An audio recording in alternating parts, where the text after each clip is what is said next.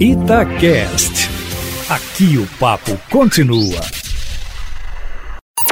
Em cima do papo, com Edilene Lopes. Assunto de hoje, é claro, é a crise do combustível, mas antes, Júnior, eu vou só adiantar uma informação porque nós estamos sempre em cima do fato. O deputado federal Eduardo Bolsonaro, filho do presidente da República Jair Bolsonaro, está hoje em Belo Horizonte. Ele veio dar uma palestra no Instituto Conservador Liberal e fez mais cedo uma visita de cortesia ao presidente do Tribunal de Justiça de Minas Gerais, desembargador Gilson Lemes. Pela vontade do deputado federal Cabo Júnior Amaral, do PSL, quem vem no mês que vem a Minas Gerais é o presidente Jair Bolsonaro. O parlamentar quer que o presidente seja paraninfo de uma turma de soldados da Polícia Militar aqui em Minas.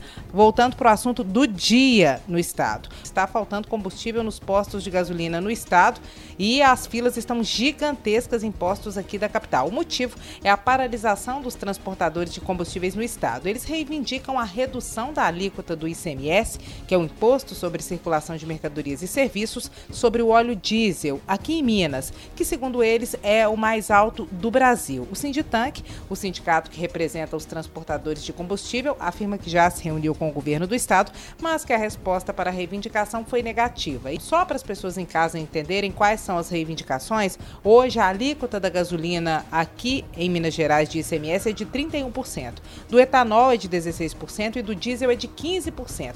Para que haja alteração, o governo precisa enviar projeto de lei para a Assembleia Legislativa legislativa para que os deputados possam aprovar. O governador Romeu Zema já afirmou que pretende reduzir tributos, mas que não será neste momento, porque a situação financeira do Estado é crítica. Isso só vai ser feito quando a situação for boa. E o presidente da Assembleia Legislativa, deputado Agostinho Patrus, do PV, afirmou que, mesmo se houvesse um projeto de lei prevendo aumento, ele não colocaria a matéria em votação se chegasse um projeto na Assembleia Legislativa. Resumo: aumento de CMS não vai ter, mas redução também não, Júnior Moreira. E o que, que está aumentando, fazendo com que o preço do combustível suba? É o preço médio ponderado ao consumidor final, que é a base de cálculo para a cobrança das alíquotas de ICMS.